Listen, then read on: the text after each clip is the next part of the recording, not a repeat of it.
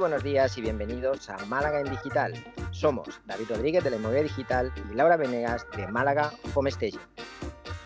Bienvenidos al segundo episodio en el que vamos a hablar sobre mejor hecho que perfecto, una frase que te habrás cansado de escuchar en redes sociales, que todos los gurús repiten una y otra vez, y queremos darte nuestro punto de vista, cómo lo vivimos nosotros y qué es lo que hacemos para mejor hacer las cosas que no no hacerlas esperando que sean perfectas. Muy buenas, muy buenas. Como decía David, hoy vamos a hablar justamente de eso. ¿Es mejor que esté perfecto o que esté hecho? Y para empezar, vamos a hablar un poquito qué significa esto de que esté algo hecho perfecto. David, para ti, ¿qué es eso de la perfección? Pues, Lau, para mí la perfección es un estándar, ¿vale? Y es un estándar personal, con lo cual es algo que es muy difícil definir y creo precisamente que ahí es donde está el problema. Todos tenemos una forma de, evaluar tanto nuestro trabajo como el trabajo de los demás, por lo que es realmente complicado decir qué es perfecto y qué no es perfecto. Uh, Lau, para ti, ¿qué quiere decir eh, hacer algo perfecto o qué es el perfeccionismo? Exacto, a ver, el perfeccionismo, sabes que yo soy muy del hacer y, y, que esté hecho es mejor que esté perfecto. Y, y, la verdad es que muchas veces me vuelvo loca también con esto de decir, bueno, quiero que mi Instagram esté perfecto, quiero que eh, la entrega que le hice al cliente esté perfecto, quiero que este presupuesto me quede perfecto. Y la verdad es que eso no tiene ningún sentido, que es lo que dices tú, ¿no? ¿Qué significa perfecto para mí? Y si lo doy fuera de plazo y si por buscar esto tan perfecto termino de no hacerlo, postergarlo, entregarlo mal, pues al final me estoy, me estoy pateando en contra, ¿no? Eh, así que yo sí que soy muy de, bueno, vamos a hacerlo lo mejor posible, porque sí que, que a mí me gusta, cuando me meto en algo, me gusta meterme de cabeza, pero ponerme un tiempo, decir, bueno, voy a trabajar en esto tanto tiempo y lo voy a presentar como, como haya quedado en ese momento. Y eso mentalmente también te, te, enfoca un camino, ¿no? Dije, si voy a tardar una hora en hacer un presupuesto, pues en una hora tiene que salir. Y más vale que esté perfecto o por lo menos como yo quiero que esté, ¿no? Y eso ayuda mucho. ¿A ti te pasa algo así también? Claro, sí, y no. Uh, me pasaba y de hecho eh, invertía muchísimo tiempo pues, en intentar lograr eh, pues ese estándar, ¿no? Lo que para mí significaba que fuera perfecto, que al final no es más que esa imagen que a lo mejor tenemos en la cabeza sobre cómo tiene que ser el resultado final. Pero la verdad eh, es que a mí no me pasa ya porque llegué a la conclusión de que primero, si yo no soy perfecto, que no lo soy en absoluto, pero eh, si, buscas la definición de perfecto y buscas el antónimo, ese soy yo, es decir, para nada perfecto, eh, ¿cómo, es, ¿cómo es posible que espere hacer las cosas de forma perfecta? Quiero decir, seguramente habrán errores, seguramente se podrán hacer de se podrá hacer lo mismo de forma mucho mejor, ¿no? Creo que al final eh, quizá la, búsqueda de esa perfección puede ser un síntoma, o al menos yo lo viví así, de inseguridad, ¿vale? De, inseguridad al comparar mi trabajo con el trabajo de otros, de inseguridad de no creerme capaz o, pensar que lo que estoy haciendo no le va a gustar a los demás, ¿vale? Entonces casi que me centré más en, en este aspecto, en el hecho de decir, oye, tú eres David y puedes hacer las cosas de esta manera. Y intenta hacerlo lo mejor que puedas sin poner, ponerte eh, al lado de cómo lo están haciendo los demás. Y ese efecto de buscar una idea final concreta desapareció progresivamente. Esto tampoco me pasó de la noche a la mañana y empecé a confiar más en lo que hacía, porque al final el resultado, pues oye, gustaba a 3 de cada 10, luego empezó a gustar a 4 de cada 10, luego a 5 de cada 10, ¿no? Porque al final también vamos mejorando y vamos adaptando lo que vamos haciendo. Y creo que va un poco por ahí. Yo lo siento así y, me da la sensación, no sé si a ti o, a los que nos están escuchando les pasa lo mismo, pero que esa idea de la, perfección está muy ligada a cómo nos vemos respecto a los demás o a, una cierta inseguridad de cómo nos van a percibir los demás, si nos van a percibir que lo estamos haciendo bien o lo estamos haciendo mal. A ver, ahí creo que has dado clavo en, dos o tres cositas que has mencionado que son muy interesantes. Una es, es el miedo a cómo se percibe Eh, y muchas veces eso, nos ponemos esa excusa de que lo voy a hacer mañana porque voy a conocer más, pues ya me voy a haber leído todos los libros, me voy a haber formado con todos los grandes gurús y recién ahí lanzo mi emprendimiento o me pongo a vender en Instagram o lo que sea. Luego también has comentado todo esto de la práctica de ser maestro, eso me parece súper interesante, ¿no? Como cómo se puede arrancar con un producto mínimo viable eh, y decir, bueno, mira, eh, esto, esta foto que he publicado en el Instagram está bien, esto que quiero comentar es un poco en la línea a lo que voy y luego voy probando a ver qué gusta, qué no gusta, qué buscan mis clientes, a quién voy enfocando, pues quizás al principio digo, bueno, voy a publicar para conseguir seguidores, pero luego ya lo que quiero son realmente leads o potenciales clientes, entonces ahí tengo que ir afinando mi puntería, ¿no? Eh, entonces, al final se mezcla todo esto de tanto meternos en nuestra cabeza de que esto tiene que estar perfecto a la primera, que nos lo han enseñado en el colegio, y me parece un fallo horroroso. Sí, Y al final la, la, perfección era el estándar del profesor que teníamos, porque a lo mejor eh, para un profesor algo estaba bien y luego al año siguiente te cambiaban de profesor y para ese profesor ya no estaba bien. Entonces, eh, al final era una locura. Tenías que estar haciendo las cosas siempre en función de, lo, de, la forma de entenderlo, de la forma de verlo de otro, ¿no? Y creo que eso también se nos ha quedado impregna eh, bueno, grabado fuego. Grabado totalmente, totalmente. Es una de las cosas de esto de, mm, no poder avanzar por y si fallo. ¿Y qué pasa si esto ya no es una nota como en el cole, que bueno, saco un 4, un 5, no sé con qué se aprueba aquí en España, y voy raspando, pero ya en la vida real es, y bueno, ¿y si ese cliente me dice que no? ¿Y si voy a tocar esa puerta y, no lo hago bien? Y bueno, pues nada, ¿no? Al final hay que lanzarse, hay que estudiar lo que queremos hacer, tener un poco de información, eh, ir viendo. Incluso muchas veces vemos eso, otra gente que se con mucho menos preparación que nosotros y le va estupendamente y decimos, ¿y esto cómo puede ser? Pues quizás la, osadía ¿no? vale más a veces.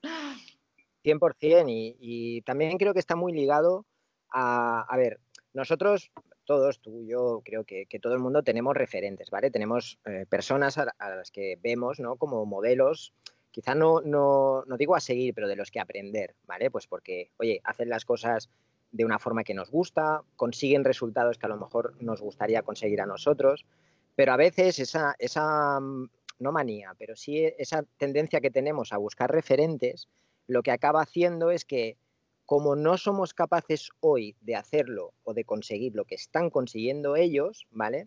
Acabamos como desanimados, ¿vale? Decimos, ostras, pues es que esto yo no soy suficientemente bueno para hacerlo, o no tengo el conocimiento suficiente para, conseguirlo, o voy a esperar un poco más a tener la experiencia que tiene esta persona, claro, pero lo que no nos damos cuenta a lo mejor es que esa persona, antes de estar donde está, se ha equivocado dos mil millones de veces. Que a lo mejor esa persona ha tenido enormes fracasos, ¿vale? Y hasta llegar a donde está ahora, eh, bueno, pues ha sido exactamente igual que nosotros. Es decir, es una información que nos falta, que lógicamente no nos la están dando, pero que no sería extraño pensar. Yo, yo, me, gusta, me gusta pensar eso, ¿no? Cuando veo a alguien que ha tenido mucho éxito, digo, para tener el éxito que tienes ahora, te tienes que haber dado unos tortones, tienes que haberte equivocado tanto, ¿vale? Y eso me alivia, y entonces digo, vale, pues voy por el buen camino porque yo también me estoy equivocando mucho, seguro que algún día llego. ¿no?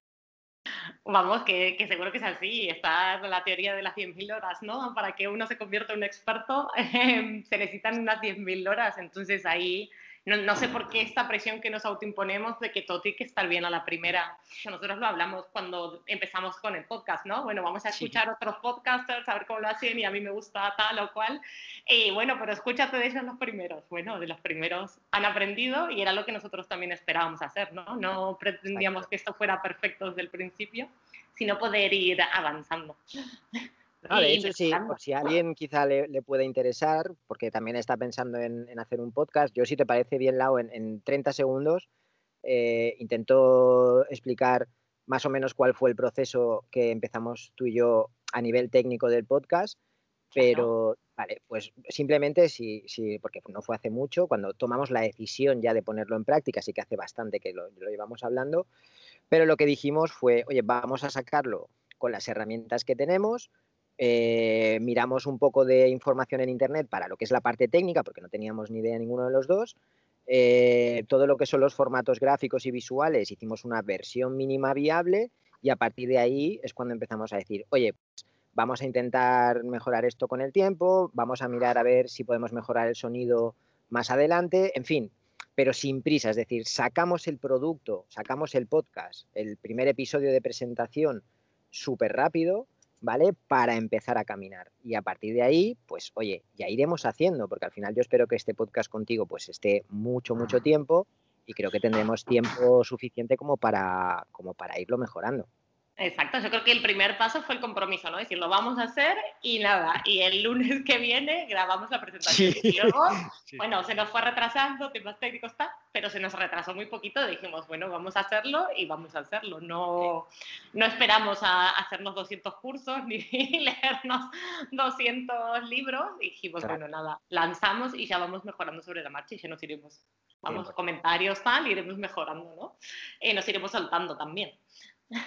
Sí, porque eh, eso es otra, es decir, el primer día pues estábamos súper cortados, eh, el segundo día un poco menos, hoy pues me parece que se nos está quedando un poco largo, en fin, que, vamos un poco por ahí. Bueno, Lau. Así que vamos a, vamos a pasar al cierre, si te parece, a las secciones finales, ¿vale? no nos enrollamos más. Entonces, eh, nuestras secciones finales, para recordar un poquito, era que vamos a hablar de un libro, un referente y alguna herramienta, película o, serie relacionada con, el tema. Entonces, ¿tú has pensado algún libro? Sí. David, me parece, cuéntanos. Sí, eh, yo recomiendo, y es un libro que recomiendo siempre, que es eh, El porqué. Ahora no recuerdo si es Buscando el porqué o de Simon Sinek. Eh, diría que es el, Buscando el porqué. Sí, no sé en español cómo es, sí. Está vale. guay, ¿no? sí, sí, sí, empieza con el, exacto, empieza con el porqué. Empieza, me parece un libro básico, ¿vale? Creo que sin un porqué estamos perdidos pero un porqué para la vida, un porqué para el trabajo, un porqué para todo, para montar un negocio. Y es un libro súper fácil de leer, rápido, ameno y, totalmente recomendable. Pues el mío es el método Lean Startup, que habla un oh. poco de esto del producto mínimo viable y cómo realmente buscar indicadores que, que no sean vanidosos, sino indicadores reales para ver si si funcionamos o no, y también se relaciona mucho con esto, ¿no? De, eh, de las redes sociales, de, de, si realmente el like es un indicador viable para, lo que, para nuestro, nuestro emprendimiento o no. Gran libro, gran libro. lo leí y enseguida lo regalé, porque sí, sí, se lo quería regalar a alguien que, que le iría súper bien. Me encanta. Eh, Está, está genial, está genial. Vamos, como referente o persona así que te gusta seguir en estos temas o que te... Pues no voy a salir, no voy a salir de donde estaba y, os recomiendo muchísimo escuchar alguna charla de TED o algún vídeo que tiene canal en YouTube de el propio Simon Sinek. Eh, para mí es alguien, es un gran referente, eh, que antepone la ética y, la, la, digamos, los, tanto la ética como los sentimientos como los valores mucho antes que, el negocio y además lo relaciona de forma que esos valores y esa ética son la clave para eh, poder hacer crecer un negocio en el futuro. ¿no? Entonces, para mí es un referente y, me encanta escucharle y me parece una persona con la que me tomaría un café sin, sin dudarlo. Bueno, hay que ver a dónde da un seminario y ir a atacarlo, ¿no? O sea, sí, sí, esas cosas me encantan. Eh, yo voy a hablar de Brian Tracy, que al final es, bueno, vamos, a mí es que me encanta, me encantan todos sus libros y me parece súper interesante. De hecho, tiene otro libro que también estaba pensando en recomendar aquí, que es Traveses de Sapo, y de, de cómo ir buscando nuestros objetivos primarios en, en el día a día, ¿no? Y no empezar, bueno, barriendo el piso, si lo que necesitas es conseguir cinco clientes este día, ¿no? Entonces, bueno, empezar realmente con, con, las rocas del día y que lo hablamos otra vez de lo de poner objetivos. Eh, y eso, vamos, me, me, gusta mucho, me gusta mucho cómo hables, una persona muy cercana, muy amena y, nada, la verdad que, que, está muy bien y cualquiera de sus libros son maravillosos también. Genial, genial. Y luego ¿nos, tienes alguna peli o una serie, una herramienta? Vale, a ver, no, no, tengo, no tengo peli hoy. Sí que recomendaría una herramienta, ¿vale? Que es, un, que es la, la propia escuela de, eh, de Google, ¿vale? Eh, de marketing, ¿vale? Google tiene una, tiene una escuela de marketing, la podéis buscar, que está bastante bien diseñada y bastante bien organizada, que es perfecta para iniciarse en el marketing digital, ¿vale? Es perfecta para dar unos primeros pasos, es perfecta para empezar, ¿vale? Sin entrar en cursos complicados, es decir, lo que decíamos, ¿no? Es para empezar ya, sin, aunque no sea perfecto, pero te da muchos tips y te ayuda mucho a entender un poco el funcionamiento de, esto. Eh, está en inglés, es lo único, pero bueno. Eh, hace poco lo, escuché en un TikTok y dije, me voy a meter a ver qué tal es, eh, porque bueno, a ver, si es de Google, pues tendrá que ser interesante, me imagino. Así que, que, guay que lo recomiendes. Y lo que iba a recomendar era la técnica Pomodoro, ¿no? De vamos a dejarnos dar vuelta y decir, bueno, si tengo que tengo que hacer lo que sea, tengo que hacer mi presentación para Instagram de hoy, pues no me va a llevar más de 15 minutos y ponerte ahí un, bueno, se llaman pomodoros, pero tú te pones ahí un reloj con una cuenta atrás y dices, pues este va a ser el tiempo. Yo lo uso bastante, sobre todo por las mañanas, que es cuando hago mi rutina, es, bueno, cuenta atrás y, bueno, nada, leer, voy a leer 20 minutos, esto voy a hacer media hora, tal, y, y lo voy cronometrando. Y con el trabajo lo mismo, digo, esto no me puede llevar más de dos horas y, y me pongo en esos bloques de trabajo y solo me dedico a eso, nada de mirar otra cosa. Y la verdad que para la gente que le cuesta mm, eh, como yo, que, se dispersa un poco, pues, pues, está muy bien, porque cierras todo, bloqueas todo y solo te dedicas a una tarea. y, y, saca. y está muy relacionado con la ley de Parkinson que hablabas con, con Sí, que al final la sacamos, a la tercera la... que, que, si no, realmente es verdad, las cosas se pueden eternizar y, y, y, no las terminamos nunca, así que esta técnica me gusta mucho. Genial. Pues muy bien, David, eso es todo por hoy. Pues, eh, Lau, no sé si quieres despedir el, programa, el episodio de hoy. Así es, así es. Y muchas gracias, muchas gracias para todos por acompañarnos en nuestras conversaciones de los lunes. Si te ha gustado el podcast, no te olvides dejarnos algún comentario o likes en iBox y también nos puedes seguir por iTunes. Y nos vemos el lunes que viene. Nos vemos el lunes que viene. Muchas gracias por estar ahí y muchas gracias, Lau. Adiós.